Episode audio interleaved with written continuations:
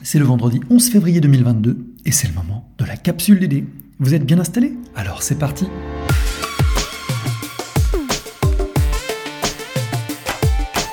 La capsule DD podcast de la direction du développement durable d'Unilassal.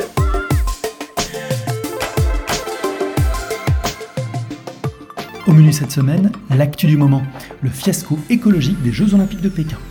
L'écho du SUP, la Green Day spéciale économie sociale et solidaire en préparation sur Rennes. Le livre du mois, mémo sur la nouvelle classe écologique de Bruno Latour et Nicolas Schulz. Et enfin, l'agenda de la prochaine quinzaine.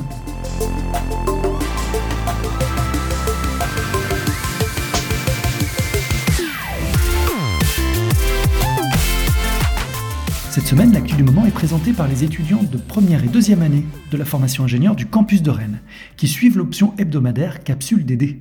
Nous sommes fiers de pouvoir élargir le cercle de nos chroniqueurs et transmettre notre pratique du podcast. Nous les retrouverons donc régulièrement tout au long de ce semestre. Et donc maintenant, place à deux d'entre eux, Victoria et Jules, qui nous partagent leur analyse des Jeux olympiques d'hiver de Pékin. À Pékin, la neige ne tombe pas du ciel. Vous avez sûrement vu passer la photo de la piste de ski fabriquée de toutes pièces, recouverte de neige artificielle, posée juste à côté d'une centrale nucléaire. On croirait un Photoshop, tellement cela paraît surréaliste. C'est le mot qui décrit les JO d'hiver 2022 de Pékin. La Chine jure qu'elle va réaliser des JO propres et que Pékin est une puissance verte, mais l'événement est largement critiqué par le public.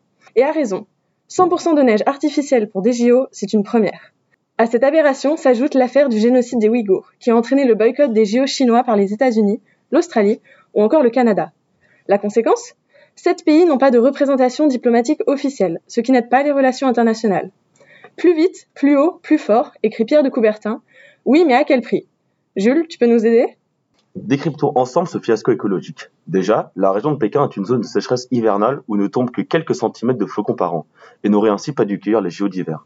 Il a donc fallu produire 1200 millions de litres de neige pour seulement 4 semaines de compétition.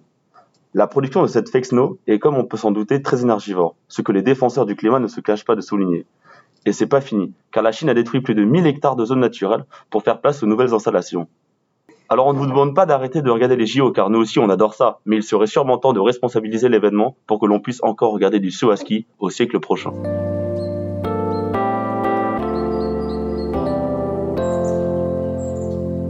Semaine, dans l'écho du SUP, on va parler de la Green Day. La Green Day, c'est un événement organisé sur Rennes par les étudiants. Je suis avec eux aujourd'hui et vous en parler plus en détail. Donc, bonjour Layana, bonjour Maxime. Alors bonjour, nous sommes des élèves euh, de Uniassal Rennes, euh, actuellement en première année de bachelor. en environnement et développement durable. Et euh, bah, c'est nous qui organisons la Green Day cette année. Pouvez-nous nous parler de cette journée? Qu'est-ce que la Green Day? Euh, la Green Day, c'est une journée qui est organisée chaque année à Universal Rennes pour sensibiliser au développement durable. Les thèmes qui vont être abordés vont être basés sur l'économie sociale et solidaire. L'ESS, c'est l'ensemble de coopératives, mutuelles, associations, fondations, où l'organisation est basée sur la solidarité et l'utilité sociale. Justement, est-ce que vous pouvez nous parler un peu plus en détail du programme de cette journée? Déjà, ça va commencer à 8h30. On va avoir un petit déj et un accueil euh, qui vont être organisés par euh, les bachelors de première année. Ensuite, des stands d'animation avec euh, certaines associations de l'école et encore une fois les bachelors. Euh, une conférence, euh, un film pour le temps du midi et un barbecue organisé par BDE. On s'est divisé le travail euh, en petits groupes, donc pour les animations. On a le pôle communication aussi qui va faire des teasers et qui prépare les affiches. On a aussi différentes équipes qui s'occupent de différents stands sur du coup les différentes thématiques, comme l'alimentation. pour ma part, Maxime Michel, ça sera sur les personnes en situation de handicap et leur insertion dans la société. Donc je vous invite fortement à aller voir, ça sera très intéressant. Très bien. Et du coup, euh, rappel, c'est quand la date, qui est convié et pourquoi on devrait venir à cette journée? La date, c'est euh, le 31 mars. Euh, tout le personnel d'Universal Rennes euh, est convié, tous les étudiants. Euh, on va avoir aussi des éco-délégués des lycées et des collèges de Rennes. Et pourquoi venir bah, Tout simplement pour découvrir euh, à travers des activités ludiques, des conférences et avec des intervenants qui travaillent dans le domaine, qu'est-ce que l'ESS et pourquoi pas se découvrir une passion pour l'ESS. Très bien. Un mot de la fin, Restez connectés. Merci.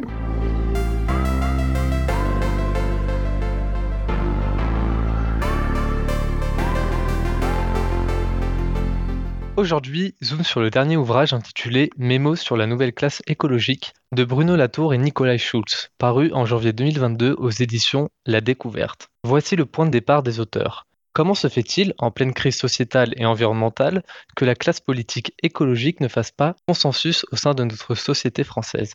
Une question ouvrant directement sur une ambition programmatique inscrite sur la page de couverture Comment faire émerger une classe politique écologique consciente et fière d'elle-même? Ce mémo, destiné aux membres des partis écologiques et à leurs électeurs, est l'occasion de faire un tour d'horizon sur les enjeux politico-environnementaux actuels, le tout condensé de façon à les rendre aussi synthétiques qu'inspirants. L'argument principal de l'ouvrage réside dans la comparaison qu'il institue entre l'écologie et les précédentes idéologies, telles que le socialisme ou le libéralisme. L'écologie a, sur ces dernières, l'avantage d'être en phase avec le grand défi du siècle. Elle a, en revanche, le handicap d'une grande immaturité intellectuelle et culturelle. Elle s'est construite principalement sur un discours scientifique, purement rationnel, oubliant les dimensions subjectives ou passionnelles propres au discours politique. Comme le fait remarquer Latour, le socialisme en tant que critique du capitalisme ne s'est pas construit en quelques années, mais en dizaines d'années. Cela est criant dans les discours actuels. Je cite, Il n'y a pas un sujet sur lequel nous sommes consensuels. Les éoliennes, les plastiques, les manières de se déplacer, c'est une particularité de l'écologie. Le discours écologique réussit l'exploit de paniquer les esprits et de faire bailler d'ennui. Des mots forts de la part des auteurs qui dénoncent le manquement de cohérence et de crédibilité de cette thématique. Mais alors, quelle solution? Que préconisent les deux auteurs? Pour eux, les écologistes doivent trouver leur capacité à se battre et à débattre comme les libéraux et les socialistes ont pu le faire pour se faire une place dans les jeux de pouvoir.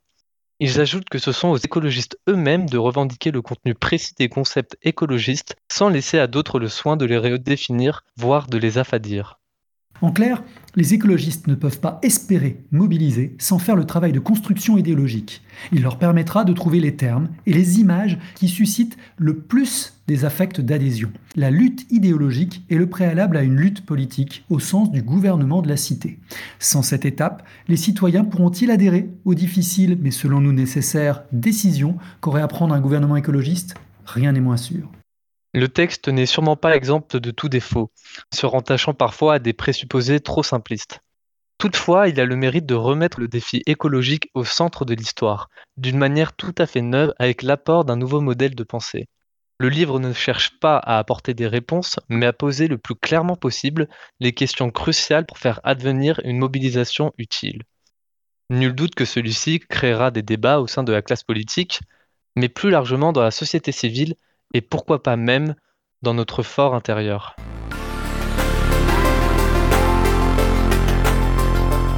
Et l'agenda de la prochaine quinzaine. Le 15 février se dérouleront les deuxièmes rencontres de la consommation responsable à la Maison de la Chimie à Paris.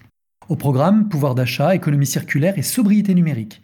Seront organisées des tables rondes et une session boîte à idées sur le thème Comment relever le défi collectif de l'alimentation durable. Le 16 février, le site agri-city.info organise une masterclass intitulée L'aquaponie, un modèle d'avenir. Vous pourrez écouter les interventions de Félix Sager et Jean-Baptiste Rajot, tous deux membres Bioponie, une société gersoise de conception et de formation en aquaponie.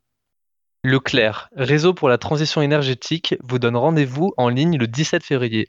Il animera un café pour découvrir Destination TEPOS, l'outil de mise en œuvre du scénario Négawatt pour la transition énergétique locale. L'inscription est gratuite. Et le 24 février, l'APCC proposera une webconférence sur la sobriété numérique. Le thème Évaluer et réduire l'impact numérique de ses usages et services numériques. Parmi les problématiques soulevées, quels référentiels et méthodes existent pour mesurer son empreinte numérique? Comment prioriser ses enjeux et où agir? Des réponses apportées grâce à de nombreux témoignages issus d'initiatives privées ou publiques. Tous les liens sont à retrouver bien sûr sur le site de la capsule.